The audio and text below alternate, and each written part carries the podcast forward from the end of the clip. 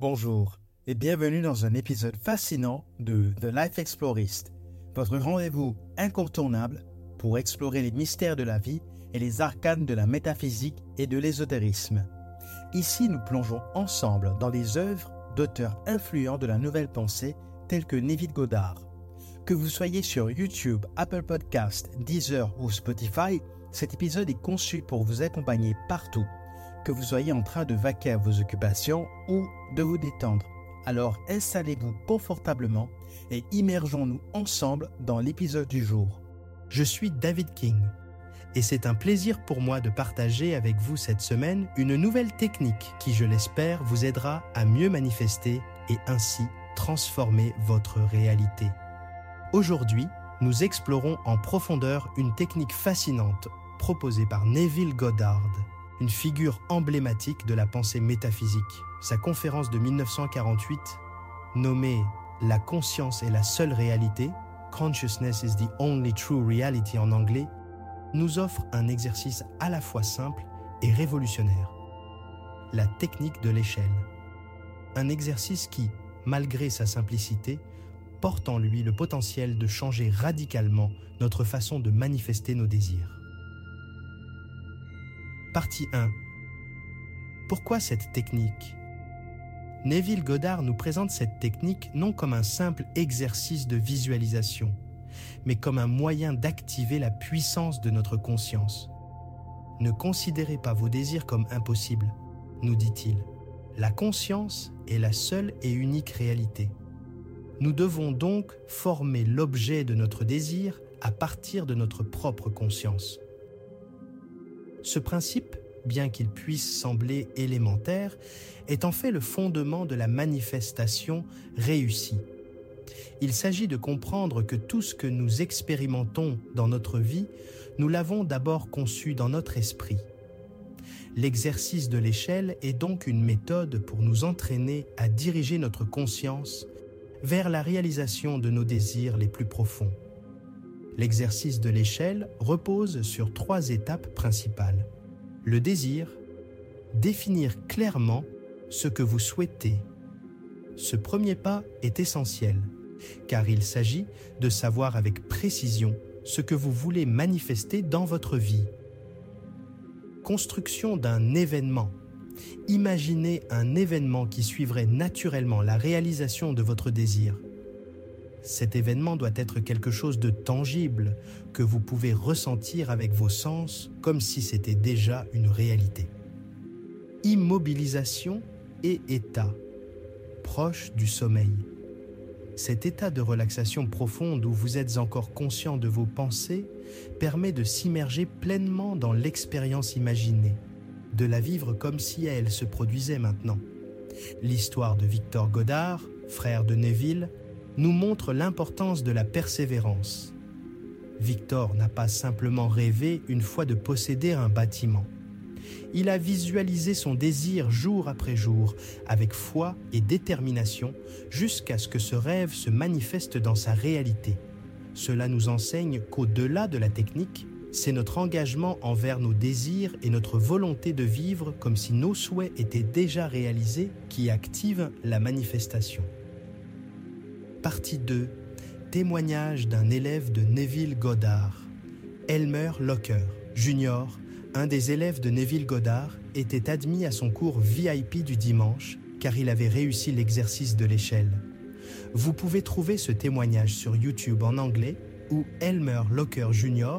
racontait à son petit-fils David comment Neville lui avait enseigné cette technique lors d'une de ses conférences du dimanche au Theatre Wilshire Ebel au Wilshire Boulevard. Ce témoignage apparaît aussi partiellement dans le livre de Neville Goddard, nommé La loi et la promesse, qui est un recueil de nombreux témoignages de personnes qui ont appliqué la loi de l'Assomption, ainsi que les techniques de Neville Goddard, et ont vu leur vie se transformer. Elmer raconte qu'il était parti là-bas simplement pour se prouver à lui-même que Neville Goddard n'était qu'une arnaque. Il ne savait absolument pas que cette rencontre allait changer sa vie pour toujours. Lorsque Neville apparut sur scène, il dit à l'audience ceci. Je tiens à clarifier immédiatement une chose. Je ne vais pas passer le plateau de contribution. Je ne prendrai aucune donation. Et si jamais je vous demande de l'argent, allez-vous-en, car cela voudrait dire que je ne suis qu'une arnaque comme tous les autres, car si quelqu'un vous enseigne comment être en bonne santé, ou riche, ou sage, et vous demande de l'argent, cette personne essaye de vous arnaquer car elle ne sait pas elle-même comment être en bonne santé, riche ou sage. Je vais vous montrer comment grimper une échelle. Fermez les yeux et visualisez cette échelle devant vous.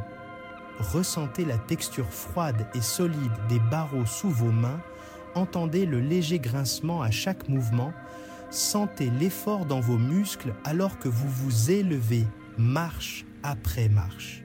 Cette expérience doit être vécue avec une telle intensité dans votre imagination qu'elle en devient presque réelle pour vos sens.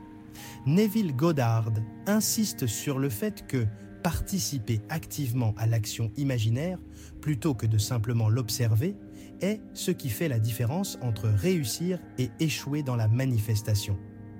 Puis, le lendemain, écrivez, devant votre miroir, sur un papier dans votre portefeuille, la phrase ⁇ Je ne vais pas grimper une échelle ⁇ et vous vous le répétez et vous essayez de vous le convaincre avec sincérité, puis, à l'heure de vous coucher, vous refaites cette visualisation pendant au moins trois nuits.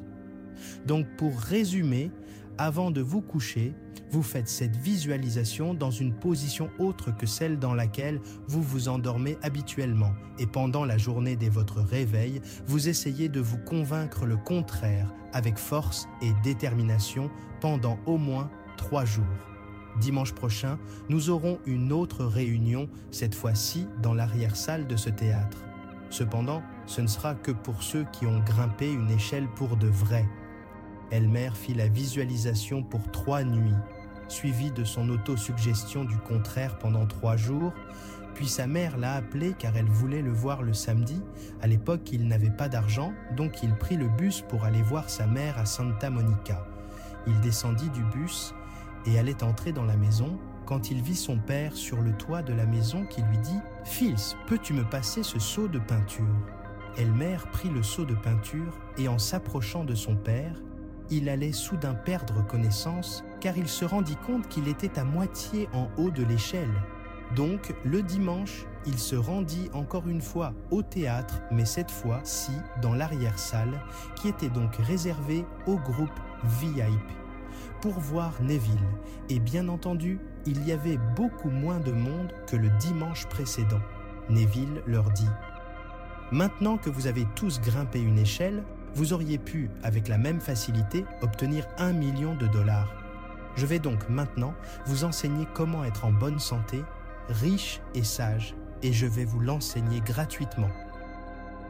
Elmer Locker, dans les mois suivants, a vu sa vie se transformer. Il a pu acheter sa propre école de danse et a eu une vie à succès dans le domaine des affaires, aussi bien que dans le domaine de l'amour. Partie 2 foi, répétition et détermination. La foi joue un rôle crucial dans l'exercice de manifestation selon Neville Goddard. Vivre dans l'état du souhait réalisé n'est pas un acte d'auto-persuasion superficielle, mais une transformation profonde de notre état de conscience. Cela signifie que, même si notre réalité actuelle semble contredire nos désirs, nous choisissons de nous ancrer dans la conviction que notre souhait est déjà une réalité. Cet état d'esprit crée un pont entre le monde des possibles et notre réalité physique, permettant ainsi à nos désirs de se manifester. Neville Goddard conseille de répéter l'acte imaginaire jusqu'à ce qu'il acquiert la solidité et la distinctivité de la réalité. La répétition est essentielle car elle renforce notre foi dans la réalisation de notre désir et maintient notre attention focalisée sur notre objectif. C'est dans cette répétition que nous trouvons la persévérance nécessaire pour surmonter les doutes et les contradictions apparentes de notre réalité actuelle. Le nombre de fois importe peu, car Neville nous dit que toute chose arrive en son temps. Un bébé humain prend 9 mois, tandis qu'un bébé éléphant prend 22 mois avant de naître Tout est une question de détermination et surtout de vivre dans l'état du souhait réalisé. Dans la quatrième dimension, là où le temps n'est qu'une notion, notre souhait existe déjà. C'est pourquoi Neville ne parle pas du concept de loi de l'attraction, car nous n'attirons pas ce que nous sommes déjà, nous l'assumons. Conclusion. En conclusion, l'exercice de l'échelle de Neville Goddard n'est pas seulement une technique de manifestation, mais une invitation à explorer la puissance créatrice de notre imagination. C'est un rappel que nous sommes les sculpteurs de notre destinée, capables de transformer nos rêves les plus audacieux en réalité. Je vous encourage à pratiquer cet exercice quotidiennement, à observer les changements dans votre vie et à partager vos expériences. Rappelez-vous, la clé de la manifestation réside dans votre foi et votre persévérance à vivre, dans l'état de votre souhait réalisé. N'oubliez pas de liker, partager et vous abonner pour plus de contenu inspirant. Vos retours et partages d'expériences sont précieux et contribuent à enrichir notre communauté. Avez-vous des sujets spécifiques? Que vous souhaitez explorer dans les prochains épisodes Laissez vos suggestions dans les commentaires. Merci d'avoir écouté cet épisode et à bientôt pour un nouveau voyage avec The Life Explorist.